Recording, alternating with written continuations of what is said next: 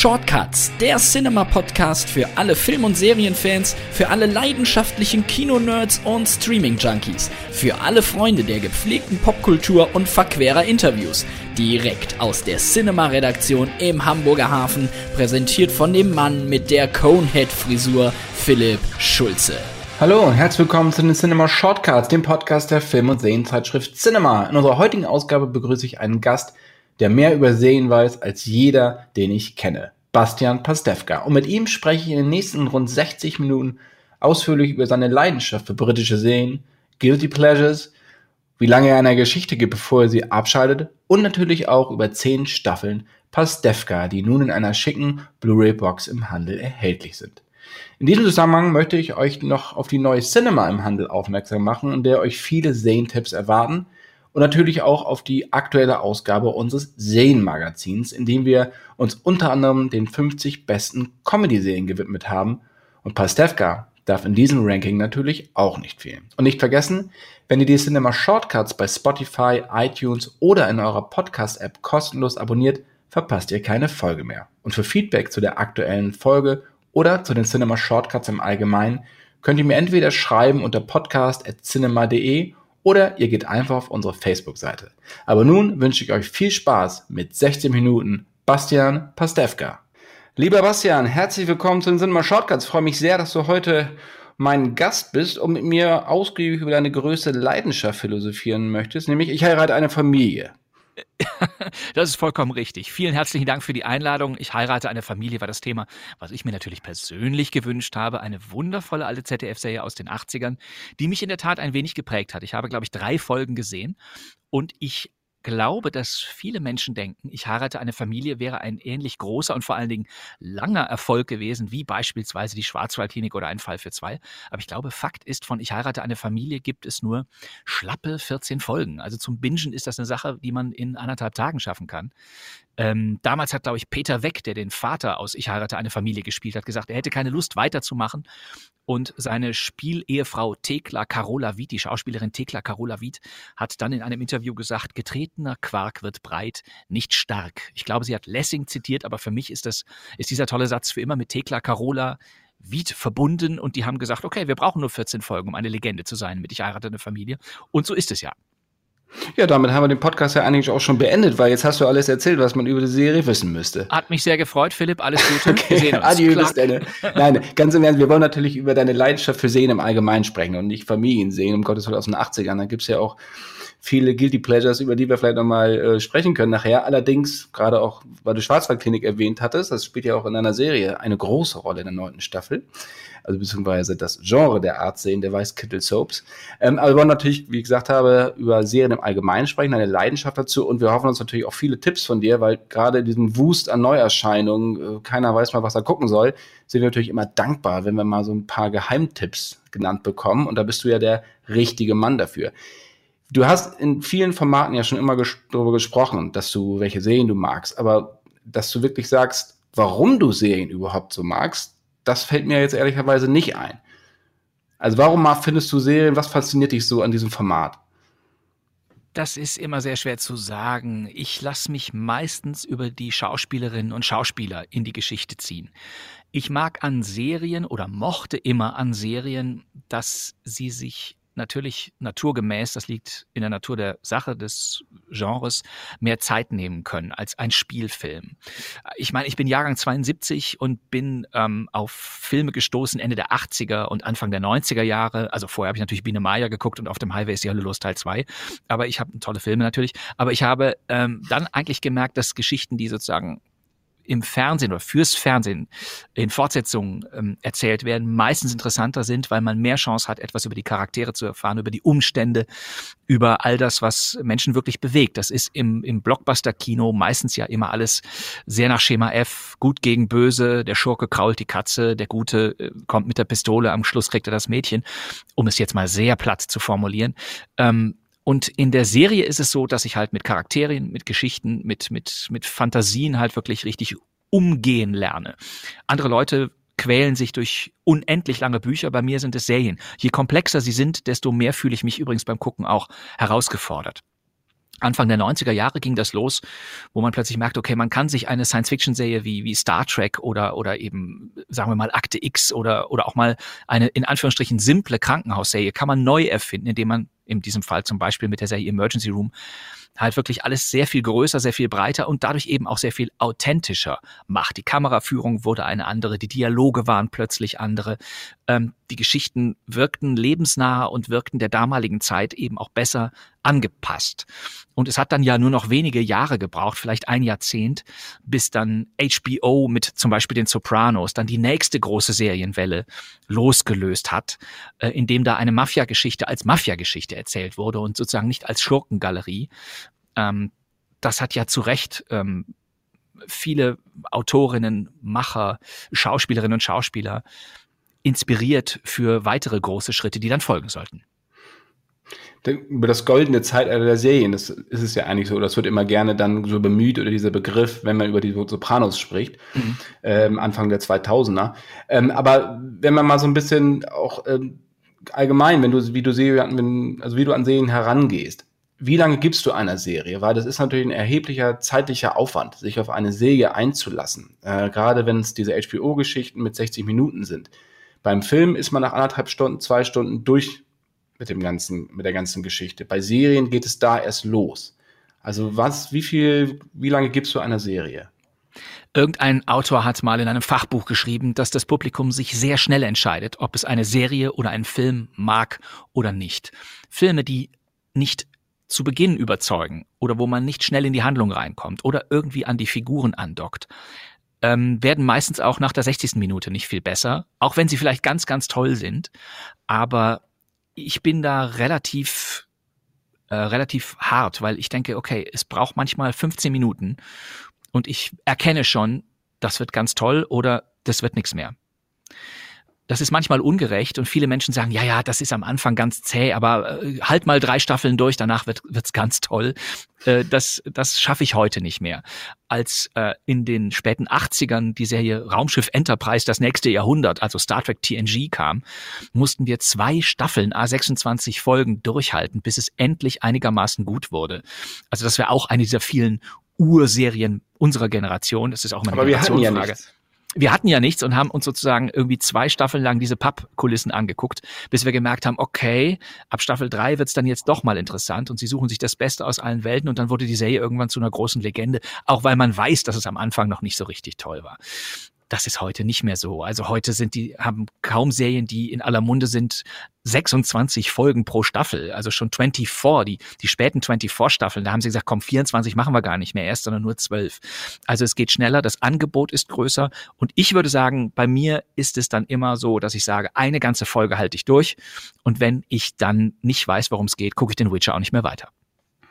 Aber gerade beim Witcher müsstest du eigentlich weiter gucken, weil das sagen mir alle, sagen mir alle, aber es wird, es wird nie, ich weiß, es wird nie es ist vollkommen toll, alles klar, sollen sich alle angucken, habe ich nichts gegen. Es wird nie mein Genre werden. Ist Fantasy und Schwerter und Menschen mit langen Haaren, die sagen, mm, werden nie mein Genre werden. Sie werden nie mein Herz erobern. Ich werde das durchhalten, so wie ich es bei Game of Thrones auch durchgehalten habe. Aber es ist nicht so, dass ich da komplett von begeistert bin. Es ist eine reine Geschmacksfrage. Aber manchmal ist es ja auch sehr stimmungsabhängig. Ich kann mich noch gut erinnern, als ich Breaking Bad angefangen habe mit der ersten Staffel, das waren ja, glaube ich, nur sechs Folgen. Ja. Da habe ich nur, nach der ersten Folge habe ich ausgemacht, weil ich das einfach dieses Setting nicht, das war mir zu bedrückend mit dieser Krebsgeschichte und sowas. Und dann habe ich es mir da wirklich aber zwei Jahre später dann nochmal, habe ich dann nochmal, bin ich nochmal eingestiegen und dann hat es mich gekriegt. Es geht natürlich auch mal darum, wie man da rangeht an sowas, ne? Genau, manchmal hat man einen schlechten Tag und denkt, mir ging es zum Beispiel bei der Serie Dexter genauso, wie du es gerade beschrieben hast. Und ich muss im Nachhinein auch sagen, die erste Dexter-Staffel, ja, da wird noch geübt. das gibt's ja in ganz, ganz vielen Serien. Und ab zwei darf sich das dann wirklich ganz toll bis zum Schluss entfalten. Ähm, ich glaube, es gibt da keine Regeln. Ich zum Beispiel habe gewartet, bis die Serie Dark komplett vorliegt, weil alle erzählten mir, das ist so kompliziert mit diesen vielen Zeittunneln und Ebenen und in den 50ern und in den 80ern und das Beste von heute. Und ähm, ich habe alle drei Staffeln ohne zu wissen, ohne genau zu wissen, was mich erwartet, in einem Rutsch durchgeschaut und habe mir das angeguckt, sozusagen wie einen Film. Und obwohl ich zwischendurch mich mit meiner Frau immer wieder darüber verständigen musste, wer hier gerade wer ist, fand ich, war das ein optimaler Genuss, weil es eine wirklich tolle Serie ist und ich auch überhaupt keine Probleme hatte bei den Staffelübergängen, wo vielleicht die beinharten Fans eben ein Jahr auf die Fortsetzung warten mussten und nicht mehr alles im Kopf hatten. Das ging so durch und ich war bestens unterhalten bis zum Schluss.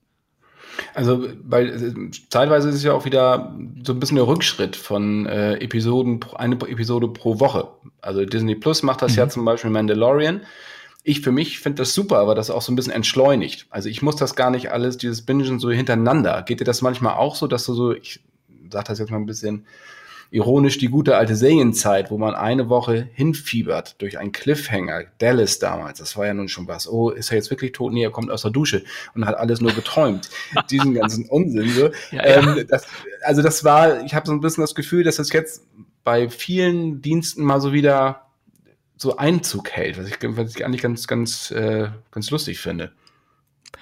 Ich glaube, dass das bei vielen Zuschauerinnen und Zuschauern möglicherweise auch nie aufgehört hat. Also wir tun jetzt immer so, als sei Netflix und Amazon irgendwie jetzt das Nonplusultra, das ist es sicherlich auch, was die Erzählweise angeht, aber es gibt genug Leute, die halt sagen, okay, ich gucke jetzt mal einen Münster-Tatort oder ich gucke jeden Dienstag die neue Folge von In aller Freundschaft. Das sind ja dann immerhin sechs bis zwölf Millionen Zuschauer. Auch das ist eine wahnsinnig große Zahl, die man sozusagen nicht einfach ausblenden kann.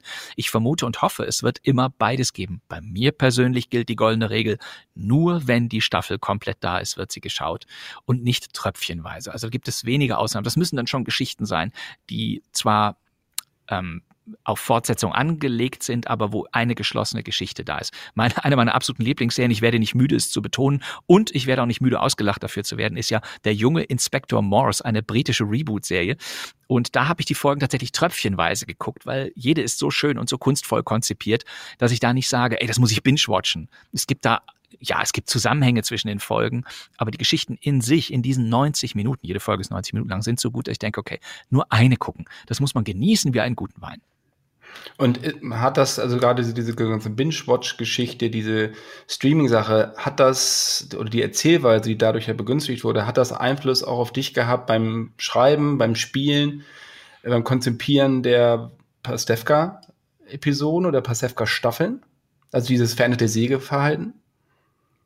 Das würde ich schon so sagen. Mein persönliches Sehverhalten war eigentlich immer so. Auch damals, als ich irgendwie vier Videorekorder in Reihe geschaltet habe, um auf 240 Minuten Kassetten irgendwelche Serienfolgen aufzunehmen. Auch da war bei mir die goldene Prämisse, nein, du guckst erst am Wochenende, was du unter der Woche alles aufgenommen hast. Das ist dann so ein unterbrochenes Binge-Watching.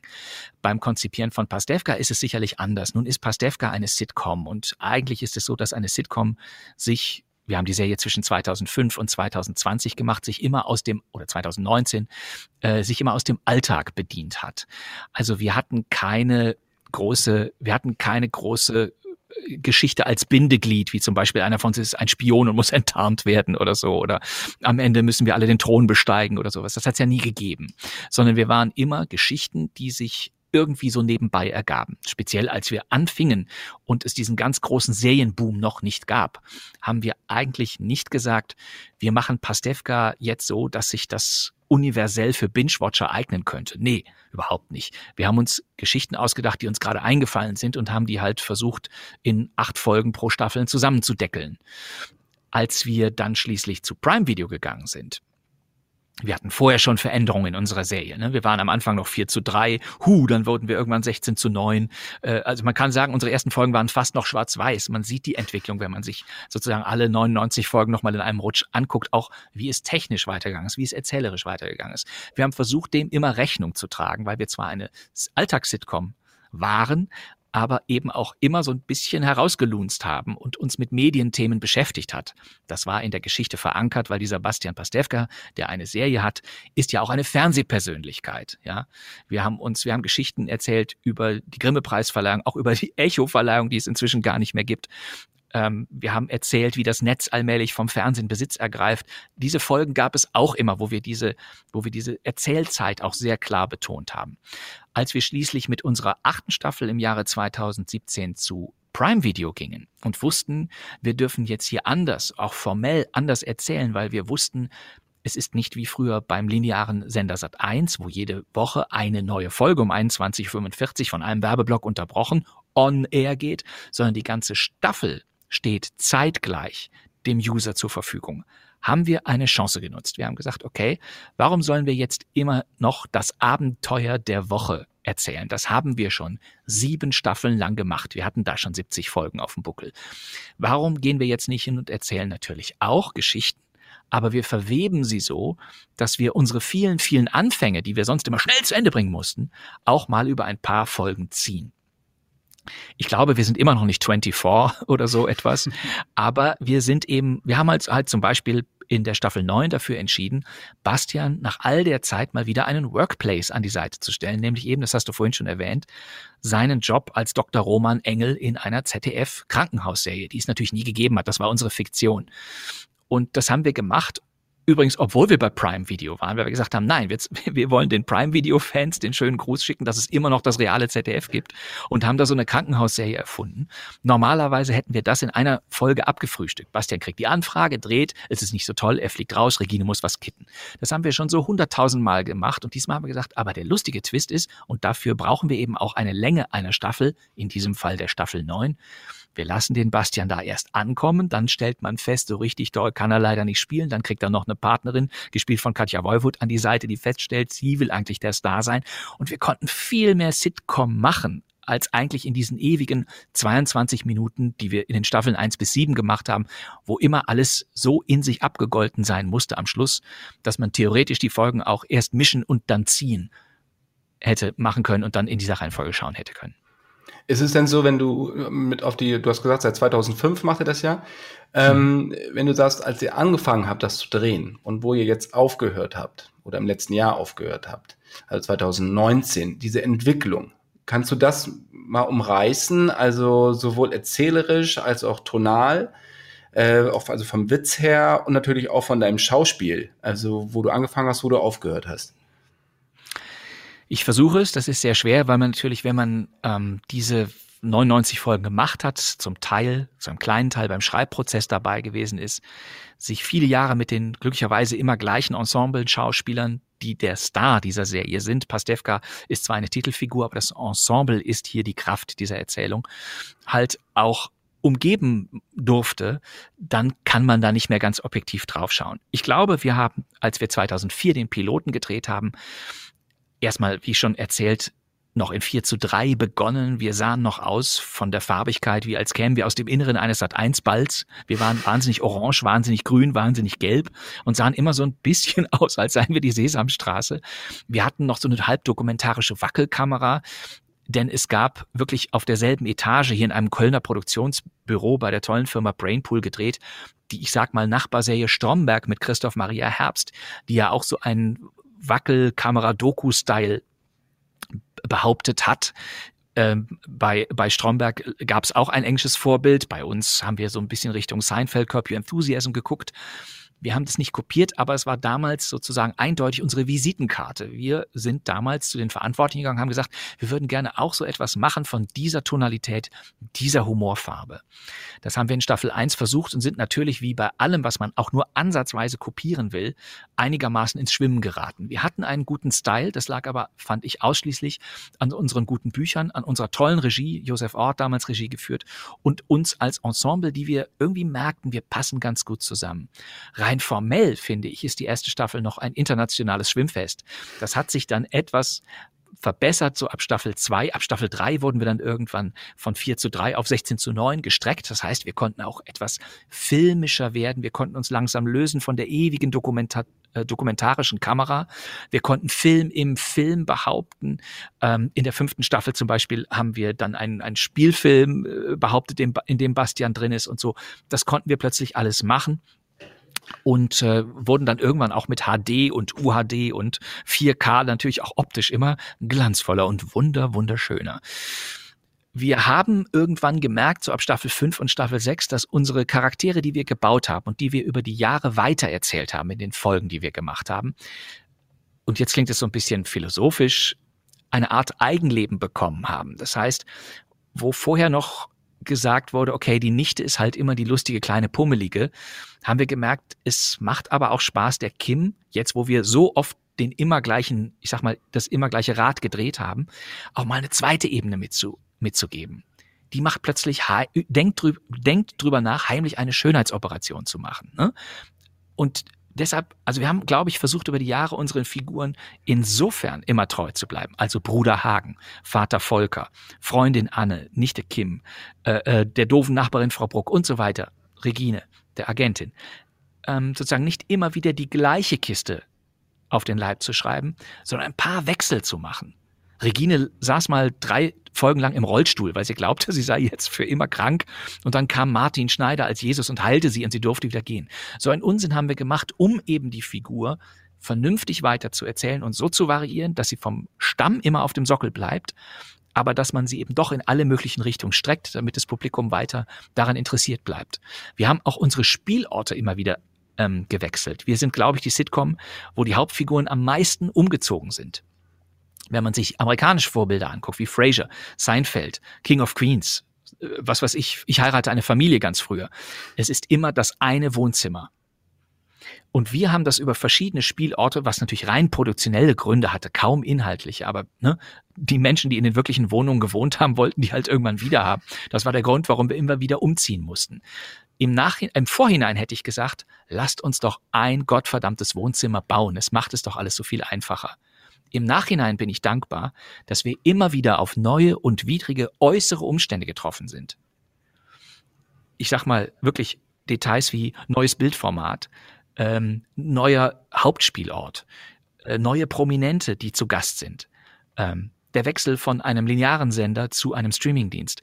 Diese äußeren Umstände haben uns das schwer gemacht, aber sie haben zugleich die Serie auch immer und immer wieder belebt. Wir haben versucht, ob uns das gelungen ist, kann ich nicht beurteilen, halt bei jeder Staffel wieder die Staffel des jeweiligen erzählten Jahres zu machen und nicht irgendwie nach Rezept irgendetwas zu machen, nach dem Motto, komm, jetzt brauchen wir noch einen Gag für den lustigen Dicken und jetzt macht der Pastewka noch einen Halswitz und dann ist das witzig, sondern wir mussten uns immer bei jeder Staffel einen Grundtenor und eine Geschichte ausdenken. Wie gesagt, mal ist es gelungen, mal auch nicht, aber ich glaube, wir haben diese Aufgabe einigermaßen offensiv gemanagt mit offenem Visier, waren durchlässig, auch für die Fehler, die wir möglicherweise gemacht haben.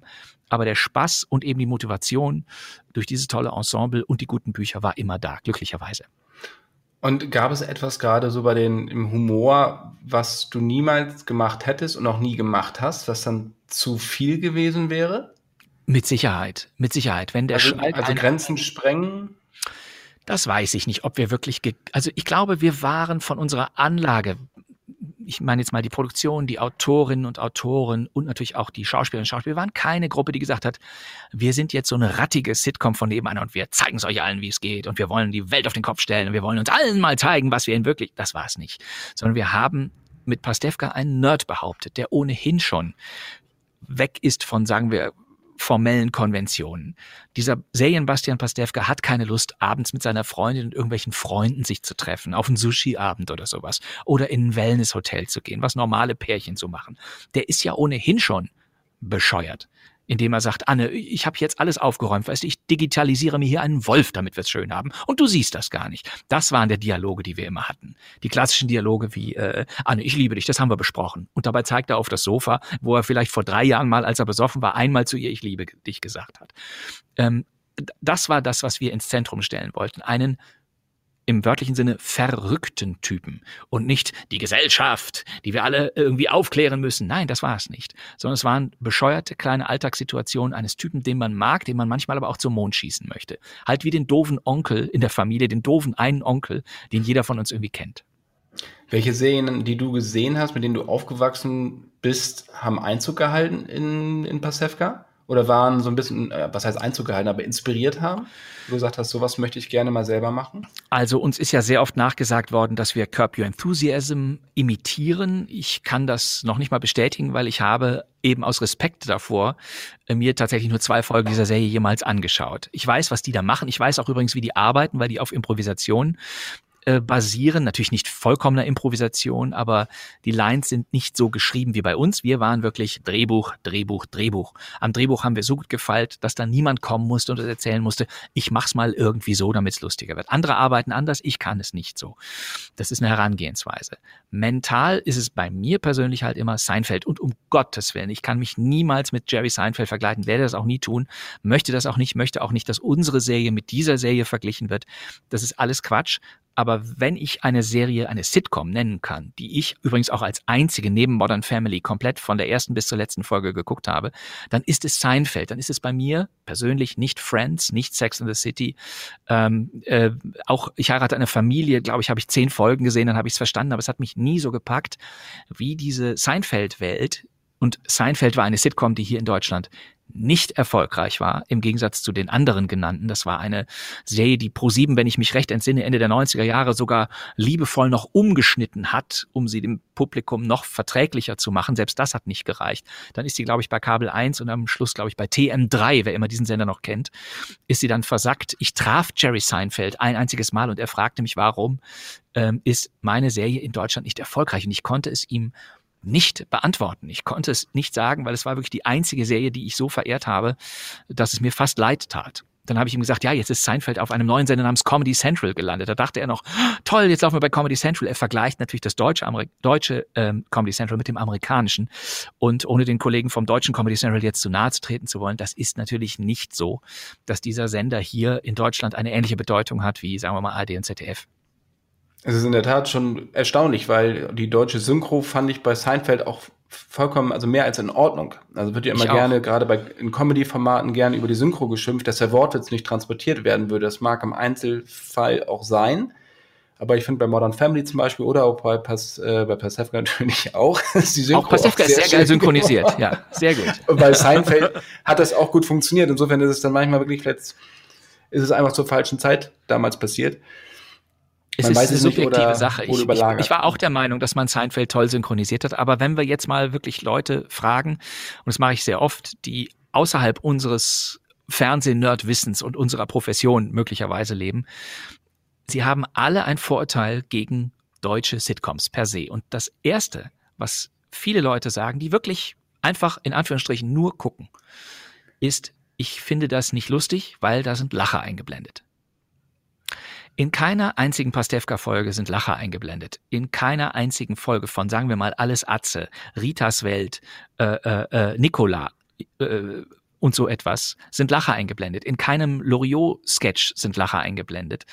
Das Publikum denkt, irgendwie von deutscher Comedy werde ich traditionell beschissen, um es mal auf Deutsch zu sagen. Das ist alles Fake, das ist alles Quatsch, da ist immer irgendwie lustige Musik und alberne Lacher drunter. Ja, wir müssen uns angucken, wie man zum Beispiel Married with Children bei uns Ich heirate eine Familie synchronisiert hat. Das ist breit synchronisiert und sie haben es geschafft, die Lachschleife irgendwie immer so eine Fünftelsekunde zu weit nach links zu setzen. Und deshalb kommen die wirklich die Lachschleife von Ich heirate eine Familie auf Deutsch, die kann man irgendwann mitsprechen, weil man weiß, sie haben nur diese fünf Sample-Tasten. Man erkennt sie immer wieder und sie sind timingmäßig so falsch, dass ich mich gefragt habe, wieso kann diese Serie in Deutschland so wahnsinnig erfolgreich sein? Trotz der, wie ich finde, falsch gesetzten Lacher. Es ist erstaunlich. Und das zeigt mir, dass es, glaube ich, in Deutschland, zumindest in den 90er Jahren oder vielleicht auch in den 2000ern, als wir mit Pastewka anfingen, noch ein sehr seltsames und nicht ganz geklärtes Verhältnis zu Comedy in Deutschland und auch amerikanischer Comedy gegeben hat. Ja, bei Schrecklich nette Familie und Wer ist hier der Boss gab es ja auch diese deutschen Remakes. Da haben sie dann die Lacher noch schön reingepackt. Das ging ja. aber ja zum Glück nur ein paar Folgen so. Das war selbst für mich damals als Kind war das so unfassbar gruselig. Ja, das zählt nicht. Ich meine, das ist einfach Missglück. Das ist ja nach fünf Folgen abgesetzt worden. Das weiß ja keiner mehr außer uns. Also spricht das jetzt für uns? Das weiß ich auch nicht, dass wir das noch kennen. Das spricht für uns, eindeutig, natürlich. Du hast vorhin, du hast vorhin, hast du erzählt, dass du ähm, die ganzen Videorekorder und auf Longplay aufgenommen hast und sowas. Welche Serien waren damals so für dich, die du unbedingt gucken musstest? So in den, als du angefangen hast, du hast ja, hast gesagt, 72 geboren, das heißt, du wirst Ende der 70er, in den 80ern vor allen Dingen, äh, dein Großteil so äh, aufgesaugt haben. Und weil ich ein Spätzünder bin, hat es bei mir erst Ende der 80er Jahre angefangen, weil bis ich 18 war, durfte ich keinen Videorekorder haben. Da gab es familiäre Probleme, die bis heute nicht gelöst sind, was den Punkt angeht.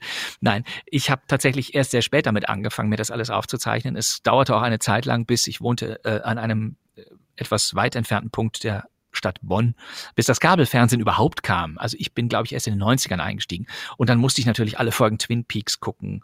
Ich wollte dann Akte X gucken, Star Trek natürlich. Ich war nie die Fraktion MacGyver, nie die Fraktion A-Team, nie die Fraktion Knight Rider, nie die Fraktion Airwolf, Hulk oder so etwas, Love Boat, Baywatch. Das war nie meins, sondern ich wollte immer Geschichten gucken, die so ein bisschen absonderlich sind. Und dann, da bin ich, glaube ich, dann voll in die 90er rein mit Emergency Room auch mit Chicago Hope, was damals ein Ableger von, also eine Parallelserie von, von Emergency Room war. David E. Kelly hat damals äh, tolle Serien gemacht, also Picket Fences, dann Chicago Hope, Ellie McBeal. Meine Lieblingsserie von ihm ist The Practice, aus der kam dann später Boston Legal.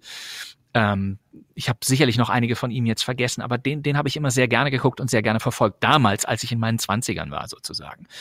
Und ab dann äh, gab es ja dann glücklicherweise die Möglichkeit, sich die meisten tollen Serien auf DVD irgendwie zu besorgen. Da ging es dann nahtlos weiter mit den Sopranos, mit 24, mit Lost, mit Dexter. Und äh, ja, heute hat man halt viele Möglichkeiten und braucht gar keine Aufzeichnungsmöglichkeiten mehr, weil man alles streamen oder in Mediatheken gucken kann.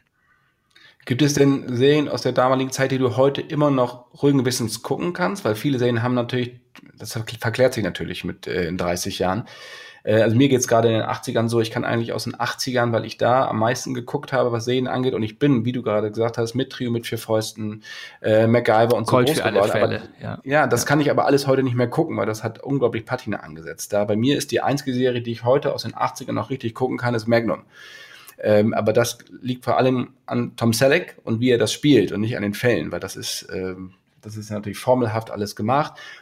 Es gibt sowas bei dir aus den 90ern, wo du sagst, das funktioniert immer noch. Also ich glaube tatsächlich, dass wir beide uns hier über eine Generation von Fernsehguckern unterhalten. Ich habe Freunde in meinem Umkreis, die mir sagen, ich weiß gar nicht, Bastian, warum du beim Fernsehen bist, weil nach Colt für alle Fälle ist doch nichts mehr Gutes gekommen.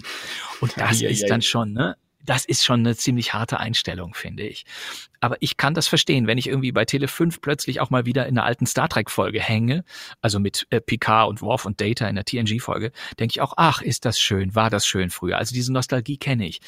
Aber in der Tat, es bringt mir auch überhaupt nichts, mir irgendwie eine DVD-Box von Hart aber herzlich zu schenken. Ich würde es weiter verschenken an irgendwelche heimungslosen Nostalgiker. Ich möchte eigentlich immer gucken, ähm, was in Zukunft kommt. Eine unbestechliche Serie, glaube ich, habe ich aus der Zeit, und das habe ich eben schon angedeutet, The Practice. Das ist eine Serie, die hierzulande niemand geschaut hat und die eine Parallelserie von äh, David E. Kelly war zu dem damaligen sehr großen Erfolg Ellie McBeal. Also Ellie McBeal war damals eine fünf Staffeln laufende Serie um eine junge Anwältin, die sich in einer seltsamen Kanzlei zurechtfinden muss. Und das war so ein bisschen, ich würde sagen, das war so ein es war so ein bisschen Hochglanzfernsehen. Das war Modefernsehen, wenn man so will. Da waren tolle emotionale Fälle, aber die Anwälte waren auch alle top. Die sahen super aus. Die Mädels hatten die ondulierten Haare. Und ich fand das The Practice, eine Parallelserie, die ein Jahr später nach Ellie McBeal in den USA startete, die dreckige Variante davon war. Das waren Strafverteidiger, die sozusagen, wie sie selber sagen, den letzten Abschaum verteidigen mussten. Die waren in zu vollen Richterzimmern, da saßen dann fertige Richter, die immer so den Hammer im, Anschlag, im Anschlag hatten und sagten, alles klar, Gefängnis, nächster bitte. Die mussten versuchen, da Drogendealer, äh, Mörder und sowas zu verteidigen. Die waren in in einer Situation, wo sie wirklich selber unter enormer Belastung standen. Auch das war noch relativ hochglanzmäßig gedreht. Die Serie hat aber aus Sicherheitsgründen pro sieben damals um 12 Uhr mittags gesendet im Doppelpack mit Matlock, weil sie glaubten, das sei eine Serie, die sozusagen am Vormittag sich eignet. Nicht mitnichten war das der Fall. Nach vier Staffeln wurde sie hier in Deutschland nicht mehr weiter gezeigt. Die Staffeln fünf und sechs wurden dann noch synchronisiert und liefen, glaube ich, erst zehn Jahre später im, im im Pay-TV bei Fox, nicht bei Vox, bei Fox mit F. Die siebte Staffel ist auf Deutsch nie synchronisiert worden und als dann später der wieder etwas größere Erfolg Boston Legal lief, hat dann irgendjemand die achte Staffel von The Practice, die ein Backdoor-Pilot für Boston Legal wurde, doch nochmal synchronisiert. Und ich meine, die lief dann irgendwo auf neun Live am Schluss. Also es ist wirklich traurig, wie ich dieser Serie hinterher telefonieren musste. Ich habe sie dann mittlerweile alle äh, gesehen, sämtliche Folgen. Das war eine richtig tolle Serie, die es in Deutschland leider nicht zur Welt rumgebracht hat. In Amerika aber auch nicht so sehr, muss man sagen. Das ist noch so ein Guilty Pleasure. Wann immer ich da nochmal eine Folge sehe, äh, dann schaue ich mir die nochmal an. Bei Ellie McBeal war es ja vor allen Dingen, ging es ja gar nicht so sehr um die Fälle, sondern es waren natürlich diese surrealen Einschübe von ihr, die damals ja was ganz, ganz Neues waren. Und die, die finde ich heute auch immer noch ziemlich, ziemlich launig und so, aber ich gebe dir vollkommen recht, das geht ja schon bei der Klamotte los und Robert Downey und Callista Flockhart und so, das hat, das ist jetzt dann auch irgendwann mal gut, so dass sich das anzugucken und weil es auch immer gleich ist, wird sich immer gleich wieder auf dem Klo getroffen, wie du sagst. Deswegen diese Dynamik auch bei euch bei Pastewka, wenn es auch aus der Not raus geboren ist, ist halt umso wichtiger für eine Serie, nicht immer nur äh, das gleiche Setting zu haben. So ist es. Aber David E. Kelly war zugleich ja auch ein Meister des Ensemble-Austauschens. Also erstaunlicherweise, das sieht man bei all seinen Serien, extrem ist es beim Fall von Chicago Hope wo man gar nicht weiß, welcher Ärzteschaft man dazu gucken muss. Also ich meine, bei Emergency Room ist es natürlich so, dass die über 15 Jahre dann irgendwann nach acht Staffeln, also nach der fünften Staffel war George Clooney weg und nach der achten Staffel war dann ähm, Dr. Mark Green, ich komme gerade nicht auf den Schauspieler, Anthony Edwards irgendwann weg und so das ist noch im Rahmen, aber bei existierenden sechs Staffeln von Chicago Hope war das wirklich ein großes, es war wie eine, es war wie eine Tombola. Du wusstest nie, welcher Arzt ist diese Woche dabei und warum noch und was hat der für eine Backstory. Und irgendwann, und das kann David E. Kelly eben sehr gut, weil er ja irgendwie selber auch mal Anwalt war, stellt er seine eigene Serie am Ende von Staffel 5 vor Gericht. da kommt dann so ein windiger Verteidiger, äh, so ein windiger Staatsanwalt, Staatsanwalt, der sagt, was ist eigentlich mit Ihnen los? Von Ihnen haben wir seit Ewigkeiten nichts mehr gesehen. Warum? Weil der Charakter zwar noch im Vorspann war, aber keine Aufgabe mehr in der Serie hatte. Und sie sind auch langweilig. Also er hat letztlich dann am Schluss dafür gesorgt, äh, dass er diese Serie komplett umgewälzt hat. Und irgendwann sagt der Richter, okay, ich entlasse den, den, den und den Arzt und die Ärztin und die tauchten dann in der sechsten und letzten Staffel einfach auch nicht mehr auf. Die waren weg. Dafür hat er dann James Garner dazu geholt, der plötzlich in fünf Folgen äh, von der sechsten Staffel von Chicago Hope dabei war, oder Barbara Hershey.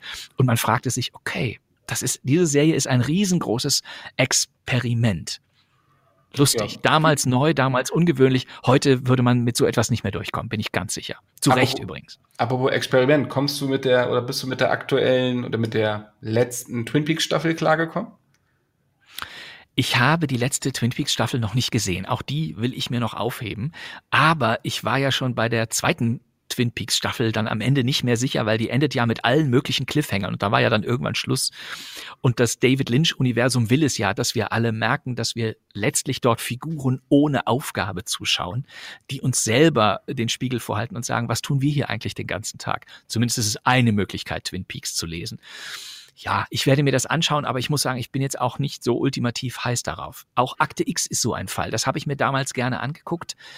Aber Akte X, also wie gesagt, ich habe selber genug Serienfolgen in die Grütze geritten, deshalb weiß ich, wovon ich spreche. Ich will ja jetzt gar nicht von mir selber sprechen, sondern nur von mir als Zuschauer.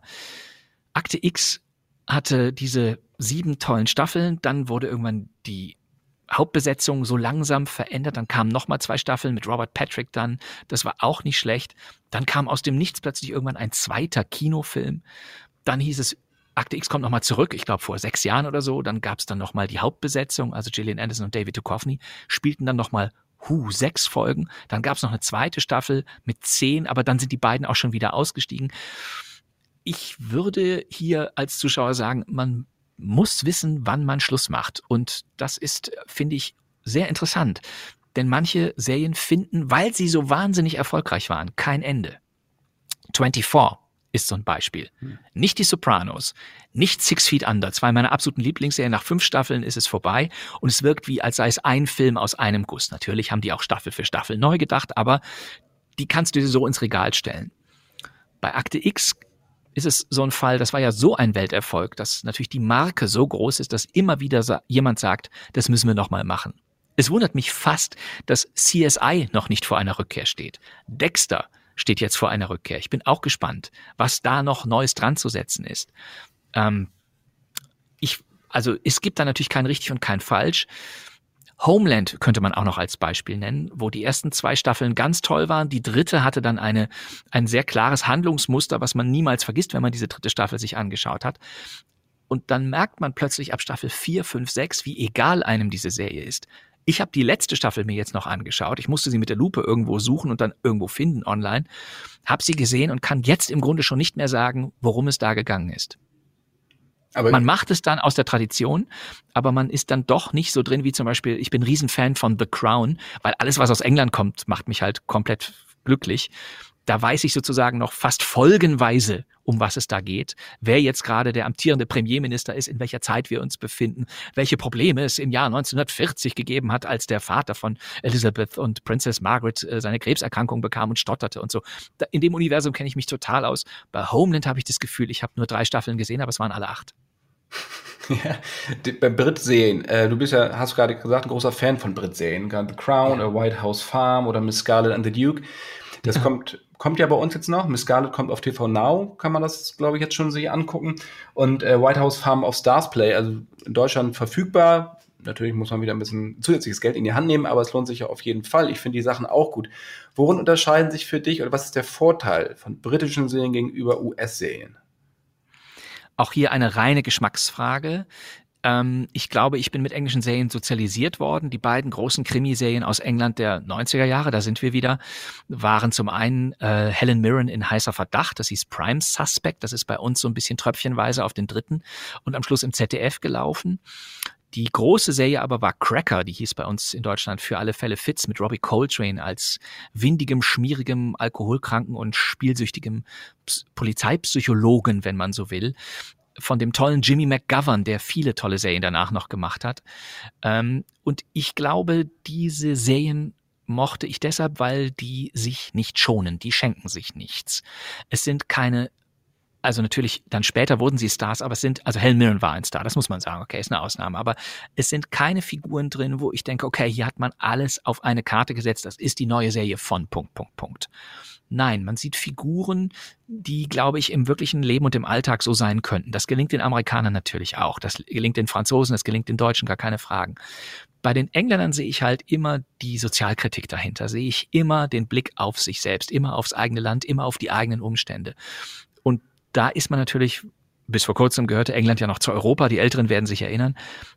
Bei den englischen Serien hatte ich das Gefühl, ich gucke eher vor meine eigene Haustür als sagen wir beispielsweise bei Akte X, wo ich sozusagen in eine Parallelwelt, in eine Fantasievision hineinschaue, die auch was mit der jeweiligen Zeit zu tun hat. Es ist kein Wunder, dass Akte X heute so nicht mehr funktioniert wie in den 90er Jahren.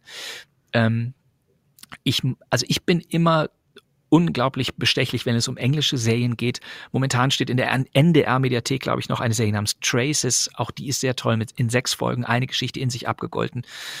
Bei Magenta, glaube ich, steht A Confession mit Martin Freeman. Martin Freeman, den wir als Hobbit und natürlich als Watson aus der Sherlock-Serie kennen. Und aus der ersten tollen Fargo-Staffel, auch ich frage mich mal, wie viel Zeit hat er noch, aber er dreht noch eine relativ konventionelle äh, True Crime-Serie um ein wahres Verbrechen, was vor 15 bis 20 Jahren stattgefunden hat. Das könnte man so möglicherweise in vielen Ländern sehen, aber ich habe immer das Gefühl, bei den Engländern dass ich da jede Figur glaube. Ich glaube, die Ermittler, das sind alles keine Leute, die sich schick machen fürs Fernsehen, keine Schauspieler, sondern die sich im Gegenteil immer so ein bisschen downgraden. Die haben immer diese etwas unpassenden Anzüge an. Die rauchen meistens noch, die haben immer den Blick zur Kaffeemaschine. Die spielen nicht, sondern die haben das Gefühl, oder ich habe das Gefühl, ich sehe Leute, äh, Schauspielern da eher beim Wirken zu, als beim, ich habe hier einen Star-Auftritt vor der Kamera performing. Das ist ein großer Unterschied. In Sitcoms oder, oder so ist es anders. Da muss man sozusagen einen gewissen Rhythmus bedienen. Da muss man eine Line, wenn man gut ist, möglichst genau treffen. Und vielen gelingt das ja in allen Nationen. Bei Krimi habe ich immer das Gefühl, je authentischer es ist, desto mehr machen die Schauspieler den Zuschauer zum Betrachter aus der Vogelperspektive. Das ist eine Technik. Ich meine, die Engländer sind eine Krimi-Nation. Seit Arthur Conan Doyle, seit Edgar Allan Poe und so weiter wissen die, seit Agatha Christie und sowas, wissen die, wie man Krimis möglichst charmant erzählt. Aber ich finde auch, dass den Engländern das auf andere Weise gelingt, zum Beispiel bei Soaps. Ähm, in Deutschland rümpfen wir die Nase über Soaps, aber alle gucken Daunton Abbey. Man muss also ich würde daraus konstatieren, selbst Soaps können die Briten etwas besser. Und zwar ist jetzt jetzt keine Soap im klassischen, es ist ein Period-Drama um eine Geschichte, die im Jahre 1912 beginnt. Eine Familie, die das große Problem hat, dass sie nicht weiß, wer soll ihr ganzes, ihren ganzen Besitz mal eines Tages erben. Ein großes Problem. Was ist das, was ist das für eine loserhafte Prämisse? Da würde man sozusagen, in Deutschland würde man so ein Drehbuch nicht verkauft kriegen, wenn die Prämisse ist, wer weiß, wir wissen nicht, wer erben soll. Ja? Daraus machen die aber was richtig Tolles. Die spielen das unheimlich leichtfüßig, haben das in Teilen noch Maggie Smith, Hugh Bonneville und so weiter mit großen Stars besetzt.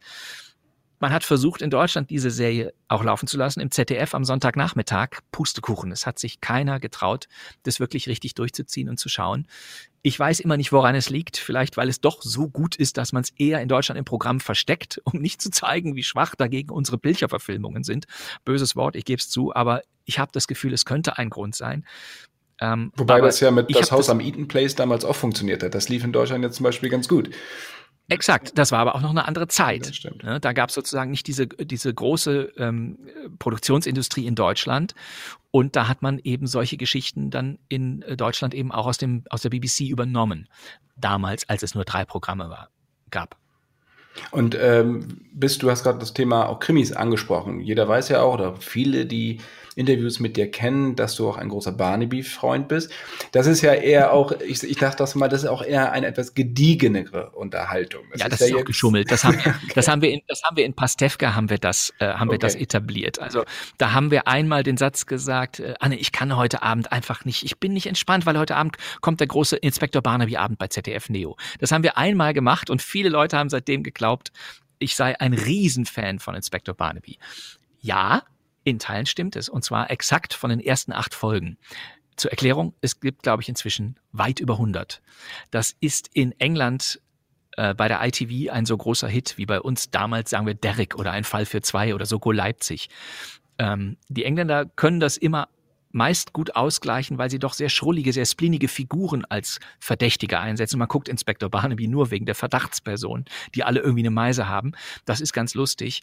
Ich finde, inzwischen hat sich das total abgenutzt und interessiert mich auch nicht mehr. Ja, aber das ist halt auch so, eine, so ein bisschen entschleunigt. Es ist zu harmlos. Genau. Es ist kurzum zu harmlos, genau wie Pater Braun. Also ich bin ja wirklich ein Nostalgiker, aber die Pater Braun-Serie, da schlafen selbst mir die Füße ein. Also die Poirot-Serie, die kriege ich noch hin, aber äh, so das eine oder andere, was, was da so manchmal so von über Ich bin jetzt auch gespannt, es kommt jetzt ja tatsächlich nochmal der Doktor und das liebe Vieh, wird ja auch nochmal ähm, neu aufgelegt. All Creatures Great and Small heißt es ja im Original. Das kommt jetzt sogar bei Sky One. Also es ist nicht irgendwie so, als sei diese Serie äh, irgendwo in den dritten oder bei, bei, bei, bei ZDF Neo oder so versteckt. Nein, nein, das kommt bei Sky One.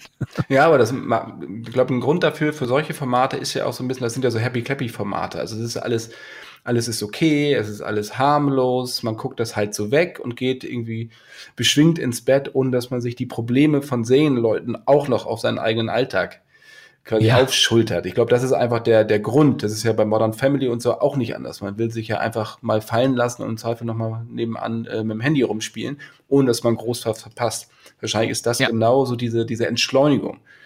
Es sind Serien, die man guckt, wenn man Tschernobyl durch hat. Ne? So sieht's aus, ja. Aber das ist auch sehr romantisch. Das stimmt, da hast du vollkommen recht. Tschernobyl ist Ja, ich meine, wenn man, wenn man Tschernobyl einmal geguckt hat oder When They See Us oder, oder Vergleichbares, dann kann man sagen, okay, zum Runterkommen könnte man noch mal eine Folge Grantchester gucken. Da ist alles noch so harmlos und so leicht. Als Tipp möchte ich hier auch mal sagen, gerade was, was Brit-Serien angeht. Ich finde gerade auch so die Arte-Mediathek und die, also die öffentlich-rechtlichen, die haben einen unglaublichen Fundus an britischen erstklassigen Serien, natürlich auch französisch und sowas, aber gerade was die Brit-Sachen angeht, wenn man da, und das, ist, das Angebot ist ja nicht so riesig wie jetzt bei Amazon oder bei Netflix, also man findet sich relativ gut zurecht. Ich bin da nämlich gerade auf The Virtues gestoßen, äh, ein Format, was mich tierisch runtergezogen hat. Also ich, es hat mich noch lange begleitet, aber ich habe noch nie eine so tolle Schauspielkunst im, im Fernsehen gesehen, also lange nicht gesehen. Und äh, es geht ja um einen, der sein Kind verliert, weil das wegzieht, äh, Alkoholiker, und dann geht's ja immer weiter da auch in die Kindheit und da wird's auch sehr unappetitlich.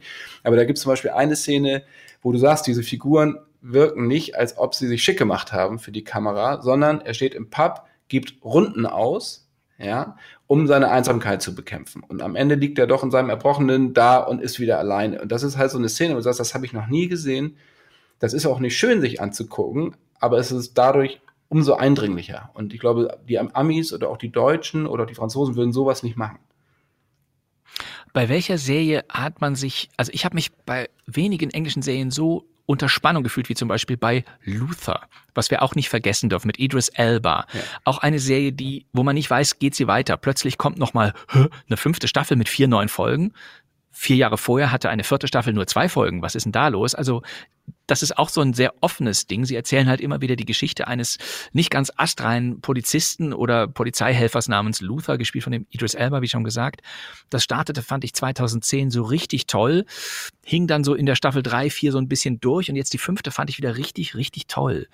Und auch das ist eben möglich. Und ich habe das Gefühl, die Welt, die die da erzählen, ist, obwohl es nur eine Polizeiserie ist, eine, die einen die ganze Zeit zum Beobachten zwingt. Man denkt, okay, hier ist nicht sicher, hier weiß man nicht, auf welcher Seite man sein soll. Und ich empfehle dann ja auch mantramäßig immer meine Lieblingsserie aus England, Line of Duty von Jet Mercurio, einem tollen englischen Serienmacher. Auch diese Serie ist erst bei dem etwas kleineren Kanal BBC Two gelaufen und wechselte dann zu BBC One im Schaufenster sozusagen. Ist also eine äh, klassische BBC-Serie. Jede Staffel hat sechs Folgen, die erste nur fünf. Man merkt bei der ersten, sie ist inzwischen aus dem Jahr 2012, dass sie ein wenig üben. In der ersten sagt man, ja, ist so, ab der zweiten wird das so toll und so groß und erzählerisch so dicht, dass ich wirklich begeistert war. Und immer mehr Stars spielen eben auch mit, immer mehr, sagen wir mal, ähm, englische äh, Schauspielerinnen und Schauspieler aus anderen Serien und Spielfilmen sagen, da will ich unbedingt mit dabei sein. Stephen Graham zum Beispiel äh, und wie sie alle heißen, machen da mit. Äh, es ist die Geschichte einer Polizeieinheit namens AC-12, habe ich mir gemerkt, die darauf achten muss, dass es keine Korruption innerhalb der Polizei gibt und ich meine, wie viele Krimiserien kennen wir? Viele, viele Polizeiserien haben wir möglicherweise schon gesehen aus allen möglichen Ländern. Bei dieser habe ich das Gefühl, auch hier kann man sich nicht sicher sein. Da zerfließen die Ränder auch die Leute, die das Gute schaffen wollen, schaffen über drei Ecken das Böse. Es gibt Selbstjustiz und plötzlich bist du auf der Seite des Schurken. Also das macht sehr viel mit dir. Und ähm, Jet Mercurio hat äh, parallel noch eine andere Serie für Netflix produziert namens Bodyguard. Nicht der Film natürlich mit Whitney Houston und Kevin Costner, der zu Weihnachten wieder bei Kabel 1 läuft. Nein. Und sicherlich äh, sondern, bald auch eine Serie bekommt. Äh, auch das wird, äh, wir werden von allen Filmen noch Serien sehen, ganz bestimmt. Sondern Bodyguard war so ein bisschen die, die, die etwas gröbere äh, Textur, die er dann mal so rausgeknallt hat. Das war ein Riesenerfolg bei der BBC und bei Netflix auch. Ich finde Line of Duty, die Parallelserie sozusagen, lohnt sich fast ein bisschen mehr. Besser zu, wir sprechen die ganze Zeit über Sehen und es wird, werden ja auch nicht weniger sehen derzeit. Also ja. das ist ja, dieser Serienboom, der hält ja immer weiter an, was natürlich auf der anderen Seite schön ist, dass man wirklich eine Vielfalt hat und viele Sachen entdecken kann. Nervt dich das auf der anderen Seite auch mal so ein bisschen, dass du sagst, dass du abends da sitzt und denkst, ja, du und, und nu? Es ist natürlich ein Luxusproblem, wenn man tatsächlich, wie ich, äh, sozusagen ohne viel Verpflichtung durchs Leben gehen kann. Glücklicherweise in diesem seltsamen Lockdown-Jahr 2020 nicht großartig betroffen war, keine Kinder hat, keine Familie im Heim oder so etwas, hat man natürlich Zeit, sich einiges anzuschauen zu Hause. Und ich freue mich, dass da möglichst viel steht und ich ahne mal, wir führen dieses Gespräch jetzt kurz vor Weihnachten 2020, dass im Jahr 2021 von Lockerungen möglicherweise nicht die Rede sein kann. Das heißt, wir haben also alle wieder die Möglichkeiten, uns wenn man Lust hat, abends Sachen anzuschauen, wenn man es denn schafft oder wenn man auch Muße dazu hat. Ich kann nur dazu aufrufen, weil es einfach wirklich tolle Produktionen gibt. Es muss jetzt gar nicht dieser Special Interest Quatsch sein, den ich jetzt hier so erzählt habe.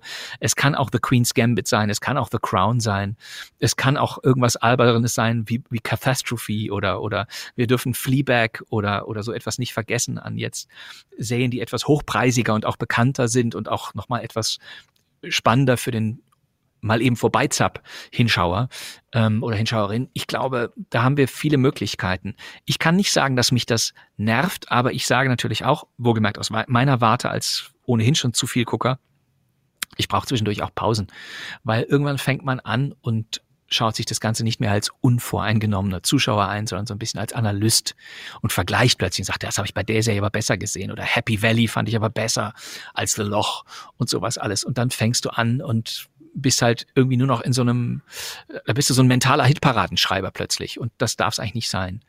Man muss sich dafür Zeit nehmen und dann muss man auch Lust darauf haben. Und so wichtig ist Serienfernsehen dann ja auch eben nicht. Wie viele Streaming-Abos oder wie viele Sachen abonnierst du? Alle? Ich glaube, ich habe vier, ja. Vier. Und das reicht dir auch. Ja, mehr muss es nicht sein. Ich, ich, ich, ich weiß, dass es jetzt noch Kanäle gibt, wo mir alle sagen, das musst du haben. Und ich werde gerade so ein bisschen faul und sage, nee, ich muss jetzt nicht auch noch XYZ Plus auch noch haben. Ne? Weil erstmal erstmal das angucken, was ich, was ich schon hab und zwischendurch willst du ja auch nochmal einen Spaziergang machen. Ne? Oder nochmal reden, will man ja vielleicht auch nochmal. Ja, das ist, das kann man machen, aber das, auch das nutzt sich ja schnell ab. Wie sieht so ein typischer Fernsehabend bei euch zu Hause aus? Also diskutiert ihr oder schlägt jeder irgendwas vor? Ich muss vorschlagen. Ich habe das Glück, dass meine Frau dann immer sagt, ja, ich will jetzt was Spannendes sehen und dann soll ich dann was Spannendes raussuchen aus dem Angebot. Plan dann meistens so ein bisschen vor. Und wir haben natürlich so ein paar Klassiker-Serien, die über allem stehen, wo wir sagen, wenn da die neue Staffel ist, dann wird die sofort geguckt. Scheißegal, was da noch so alles auf der Liste wäre. Und ähm, meistens suche ich dann aus und dann stellen wir aber auch schnell fest, ach ja, das ist jetzt mal so ein Skandinavien-Krimi von der Stange, das wird nicht mehr besser. Da können wir uns dann auch was anderes aussuchen, klar. Woher holst du deine Tipps? Also wie findest du dich zurecht? Meistens auf irgendwelchen Online-Seiten lese ich durch, was gerade so ist. Da gibt es ja inzwischen, glaube ich, also selbst die Zeit hat ja mittlerweile eine monatliche Kolumne, wo sie halt schreiben, was es für neue Serien gibt. Also meistens auf Online-Seiten tatsächlich. Ich frage natürlich nicht ganz äh, uneingenützig, weil ich ja weiß, dass du die TV-Spielfilm abonnierst und da oder abonnierst oder jedenfalls auch gelegentlich mal in die Hand nimmst und da ankreuzt beziehungsweise ja, unterstrichen. Ja, ja, das ist äh, immer gut, äh, aber das ist ja nicht von außen. Das bin ich ja selber, der immer noch diese komischen Listen durchgeht und so Kringel dran macht, wie meine Tante Käthe, die immer so einen Haken dran machte, wenn Kuli kam damals. Coolen Kampf. Und ich habe ähm, ich habe das auch noch so ein bisschen, aber ich merke auch, wie aufgrund der des, also des immerwährenden, es ist ja ohnehin alles da Angebots, dass man sich von dem Linearen natürlich immer weiter verabschiedet. Aber ich bin jetzt keiner, der sagt, in so eine, also es gibt ja viele, die in so eine Trotznummer reingehen. Leute, die halb so alt sind wie wir, sagen, ich gucke kein Fernsehen mehr. Ja, die haben da kein Gerät mehr und die haben keine Fernbedienung mehr, sondern die gucken sozusagen alles über andere Tableaus oder über ihr iPad oder was weiß ich wo.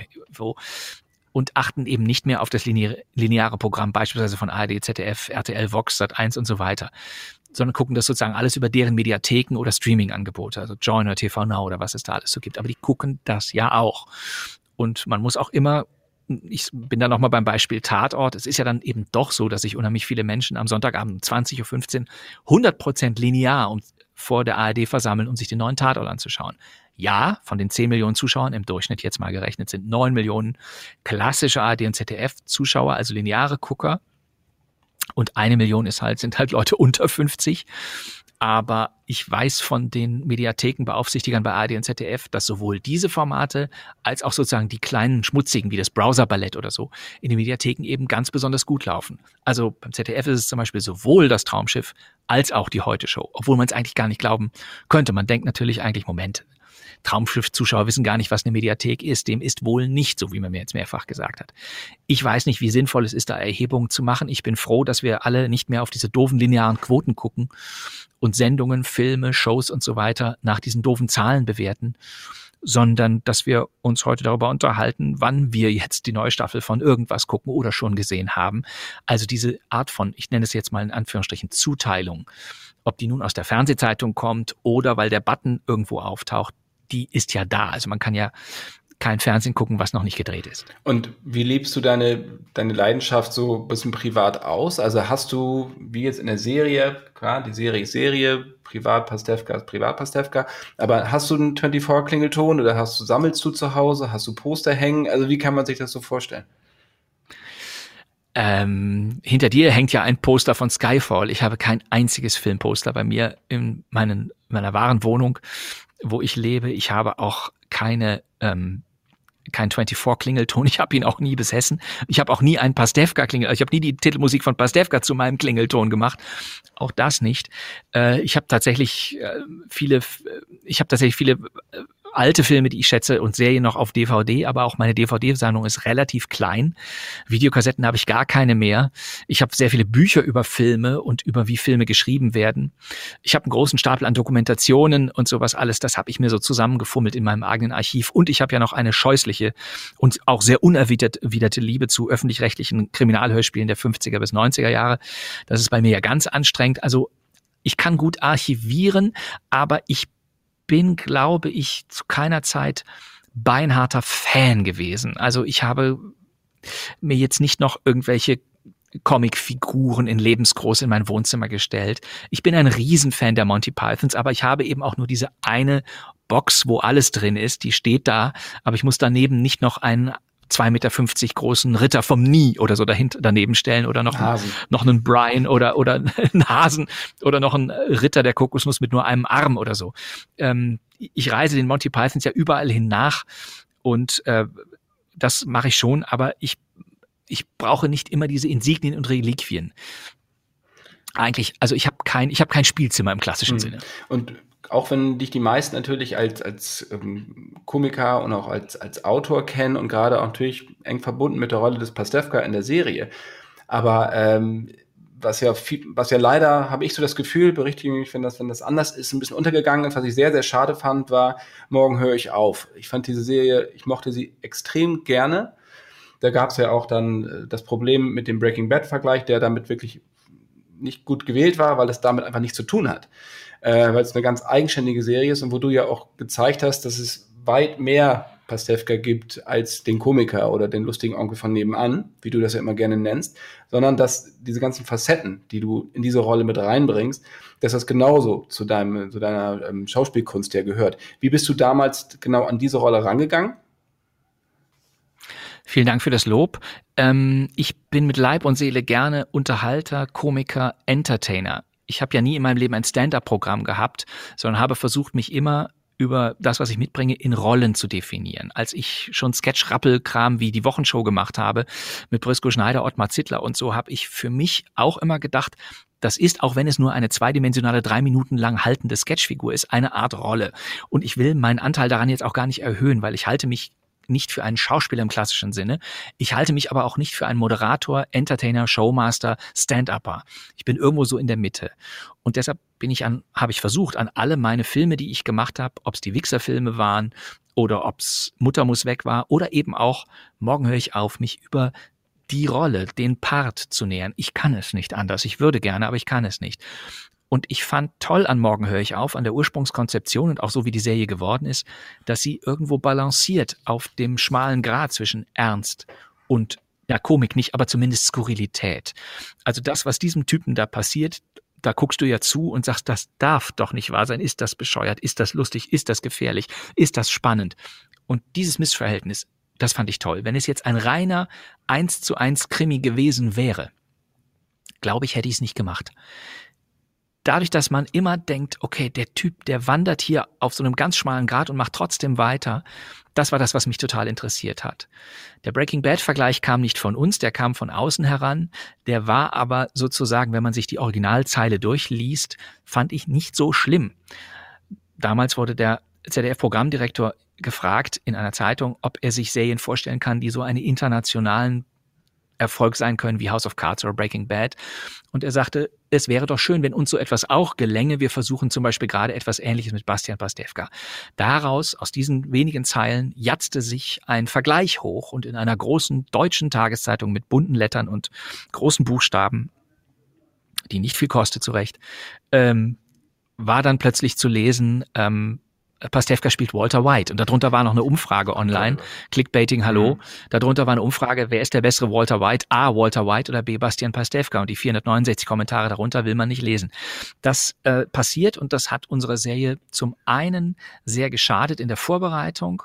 Wir hatten aber das Glück, dass wir danach auch sehr fokussiert und konzentriert waren und gesagt haben, okay, wie viel Breaking Bad müssen wir eigentlich liefern? Wenn das Publikum jetzt ohnehin denkt, das sei etwas Vergleichbares. Und dann haben wir ein Jahr ins Land ziehen lassen, bis dieser blöde Vergleich dann weg war. Und dann haben wir die Serie dann irgendwann gezeigt. Und hier kommt etwas, fand ich sehr Spannendes hinzu. Diese Serie und da sind wir wieder auch beim Thema Rundfunkgebühren und was kriegen wir eigentlich für unser Geld? Ist das vielleicht noch eine interessante Geschichte? Die Serie Breaking, äh, die Serie Morgen höre ich auf lief im Januar 2016 an allen Samstagen. Fünf Samstage gab's, fünf Folgen liefen wir jeden Samstag 21.45 Uhr im ZDF. Sämtliche Folgen standen ein halbes Jahr lang, ich glaube sogar länger, online in der ZDF-Mediathek. Also jeder von uns hätte sich damals diese Serie umsonst Tag und Nacht, ich glaube, ich glaube, Jugendschutz vielleicht ab 18 Uhr, sagen wir mal, anschauen dürfen und mögen dürfen oder auch nicht mögen dürfen. Die Serie wanderte, das ist so ein Modell des ZDF, die haben da so eine Firma namens Enterprises, die dann sozusagen diese Serie auch woanders hin vermarktet. Ich glaube, ab Juli 2016, also ein halbes Jahr nach der Ursendung bei Prime und bei Netflix. Ich habe seitdem auf meinen Kanälen, Facebook, Twitter, Instagram gab es damals noch nicht oder ich hatte es noch nicht, weiß ich nicht, ähm, kam plötzlich ein Ran auf diese Serie. Die User sagten mir alle mehr oder weniger durch die Bank weg, ich verkürze das jetzt nicht absichtlich, aber so war's. hast du schon, also die User unterhielten sich untereinander, hast du schon die neue Netflix-Serie von Pastewka gesehen? Das Publikum hat diese Serie mit dem ZDF gar nicht in Verbindung gebracht. Man sagte mir hinterher, seit diesem Fall, das muss nicht stimmen, kann Flurfunk sein, macht das ZDF immer so einen orangenen ZDF-Button zu Beginn eines Films und einer Serie, weil sie damit immer wieder branden, das hier ist eine ZDF-Produktion. Kein Netflix, kein Amazon Prime, kein sonst was Original.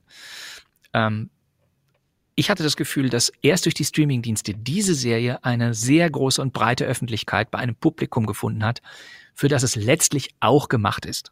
Heute ist es so, fünf Jahre später nochmal, dass ARD, ZDF sowohl bei visuellen als auch bei Audioprogrammen letztlich in erster Linie schon bei dem, beim Machen auf die Verwertung in der Mediathek zielen. Nicht wie die Serie, der Film, die Show linear funktioniert. Die Frage ist immer, ist da was fürs Netz mit drin? Wir erleben es ja sozusagen, dass wenn die ARD wie in diesem Monat Dezember 2020 eine Top-Serie rausbringt wie Das Geheimnis des Totenwaldes, das noch vor der ersten, noch vor der Ausstrahlung der ersten Doppelfolge die Serie in den sechs Original-Einzelfolgen bereits zehn Tage vorher in der Mediathek steht. Ich glaube, das ist das, wo das öffentlich-rechtliche Fernsehen, glaube ich, langfristig hin will. Ich ahne RTL Sat1, Vox und so weiter, ebenfalls mit Join und TV Now. Wobei die natürlich in erster Linie noch lineare Shows machen, die nur deshalb spannend sind, weil man sie gerade live schaut. Also die ganzen Joko und Klaas Geschichten, The Voice of Germany oder König der Kindsköpfe und was es da so alles für Sachen gibt. Showmaster, weil du es vorhin gesagt hattest, da hättest du nie Lust zu. Also eine Samstagabendshow zu moderieren. Nein, das kann ich nicht. Nee, das kann ich Aber nicht. warum kannst also, du das nicht? Das ist jetzt keine, Nee, ich kann, ich kann es nicht da rauskommen und zu sagen, meine Damen und Herren, das hier ist eine super Show. Wir haben 140 Quizfragen und hier ist mein erster Gast, Horst Lichter. Das glaube ich mir selber nicht. Das können andere viel, viel besser. Ich bin sehr gerne Gast in solchen Shows, mache das total gerne, finde es total funky. Aber ich selber als Host kann es nicht. Da weiß ich ganz genau, das wird niemals funktionieren. Nicht nur mit mir nicht, sondern vor allem mit dem Publikum nicht. Wir haben noch eine abschließende Frage. Ähm, und zwar hattest du deine Leidenschaft für Kriminalhörspiele auch eben kurz äh, mal so angerissen. Das heißt, du sprichst ja auch, du warst bei den drei Fragezeichen dabei, du hast eigene Hörspiele auch so eingesprochen. Ähm, das heißt also, du machst extrem viel mit Stimme. Ähm, hättest du mal Lust oder gibt es Serien oder Filme, die du gerne mal neu synchronisieren würdest? Ich weiß zum Beispiel, dass du ein bisschen ein riesengroßer Fan von Louis Define ähm, dass du so ein bisschen mhm. auf den Spuren von Gerhard Martinsen oder Peter Schiff, die das damals ja gesprochen haben, unter anderem gab es ja mehrere Sprecher, hättest du sowas mal Lust? Äh, wenn man das neu synchronisieren würde, glaube ich, würde es nicht funktionieren. Also ich glaube, das ist, das ist sehr schwer, einen alten Film nochmal noch mal wirklich neu zu machen. Ich erinnere mich übrigens auch an keine Vorlage, wo das mal stattgefunden hat. Ich synchronisiere wahnsinnig gerne Filme. Ich werde glücklicherweise immer mal wieder gefragt für Animationsfilme. Ich durfte bei Madagaskar mitsprechen, bei Stuart Little, bei B-Movie und vergleichbaren, vergleichbaren Filmen. Das hat, macht immer riesengroßen Spaß. Aber ich weiß auch, ich bin kein Synchronsprecher. Das können Kollegen, die halt wirklich nahezu täglich im Synchronstudio stehen und Kolleginnen natürlich auch viel, viel besser, weil sie die viel bessere Technik, die viel bessere Bandbreite in der Stimme haben und natürlich auch mehr Erfahrung haben als ich, der sozusagen immer als, als Sonderling da immer so wie so ein UFO mal hin wieder für so etwas eingekauft werde. Ähm, und ich habe großen Respekt vor den Leistungen von Synchronsprechern und Synchronsprechern, die sich da wirklich richtig Mühe geben und im Idealfall wirklich eine richtig tolle Arbeit abliefern. Also ich muss, glaube ich, das ähm, Gesamtwerk von, ähm, von Bodo Wolf zum Beispiel, den ich ganz toll finde, die deutsche Stimme von Monk beispielsweise, das muss ich, glaube ich, hören, oder? Heide Domanowski als Sprecherin finde ich ganz toll. Äh, um jetzt wenige Beispiele zu nennen, äh, da bin ich, da bin ich also leidenschaftlich und äh, manchmal gucke ich mir Serien eben auch sehr bewusst auf Deutsch an, weil ich wissen will, wer hat's denn synchronisiert und maße mir an zu sagen, ich weiß, in welcher Stadt sie synchronisiert wurde, je nach Auswahl der Sprecher. München hat andere Schauspielerinnen und Schauspieler, Hamburg, Köln und natürlich Berlin. Äh, das kann man so ein bisschen unterscheiden. Ich selber glaube, ähm, ich werde, wenn Louis de Finesse Filme, immer nur im, in, in den Originalfassungen gucken, eben wegen Gerd Martinsen oder Peter Schiff. Oder in den frühen Fällen auch Klaus Miedl, äh, der ihn immer gesprochen hat. Klaus Miedl, die tolle Stimme, die wir kennen aus Ritter der Kokosnuss, wo er einmal den französischen John Cleese synchronisiert, der auf der Burgzinne oben ist und sagt, Hallo, ihr schwulen Engländer, was wollt ihr überhaupt? Ihr trinkt doch beim Onanieren kaltes Wasser. Diese Stimme höre ich unter Tausenden heraus. Und auch der hat einmal ohne französischen Akzent und witzige äh, Verschleifungen, hat er ja immer mal hin und wieder in den frühen Filmen, ich glaube in dem Film Oscar, äh, Louis de Finesse synchronisiert. Funktioniert das immer noch für dich, Louis de Finesse? Kannst du da immer noch extrem drüber lachen? Nein, doch, oh. Nein doch oh. Also über Nein doch oh zum Beispiel kann ich noch sehr lachen. Das ist aus Joe Hashmich, Ich bin der Mörder. Das ist ein Masterpiece-Film. Ja, der ist gut. Ich mag Balduin, das Nachtgespenst oder auch Oscar, das Schlossgespenst. Das Schlimme ist ja, dass Louis de Finesse-Filme immer mehrere Titel hatten. Ne? Oscar, der Zickzackfahrer, ist auch Balduin, der Sonntagsfahrer. Für alle, die, die das nicht wissen wollen. Ähm, ja, ein paar wenige davon kann man noch schauen. Manche sind aber auch sehr aus der Zeit gefallen. Und dann lieber nach vorne gucken. Es gibt ja auch tolle Komikerinnen und Komiker heute. Vielen, vielen Dank, Bastian. Es hat großen, großen Spaß gemacht heute. So ich kurz danke. vor Weihnachten, weil in einer Woche ist ja schon Weihnachten. Die Sendung ist natürlich noch lange abrufbar. Ähm, aber wie gesagt, hat sehr, sehr viel Spaß gemacht, mit dem mal übersehen zu philosophieren. Ich habe viele Sachen mitgenommen, viele Tipps, gerade auch aus dem britischen Sektor. Da werde ich nachher mal reingucken, beziehungsweise heute Abend. Äh, und ich glaube, auch viele Freunde des Cinema Shortcuts und Leser von TV Spielfilm und Cinema ebenso. Insofern das perfekte Entertainment für den Lockdown und die Feiertage. Und äh, ich wünsche dir alles Gute und freue mich, dich bald wieder in anderen Serien zu sehen und natürlich auch in anderen Shows. Ich danke sehr herzlich. Große Freude, alles Gute. Und wenn wir uns noch hören, ich weiß gar nicht, ob wir noch drauf sind, frohe Weihnachten, alles, alles Gute und bleibt gesund für 2021. Alles klar. Bis dann. Tschüss.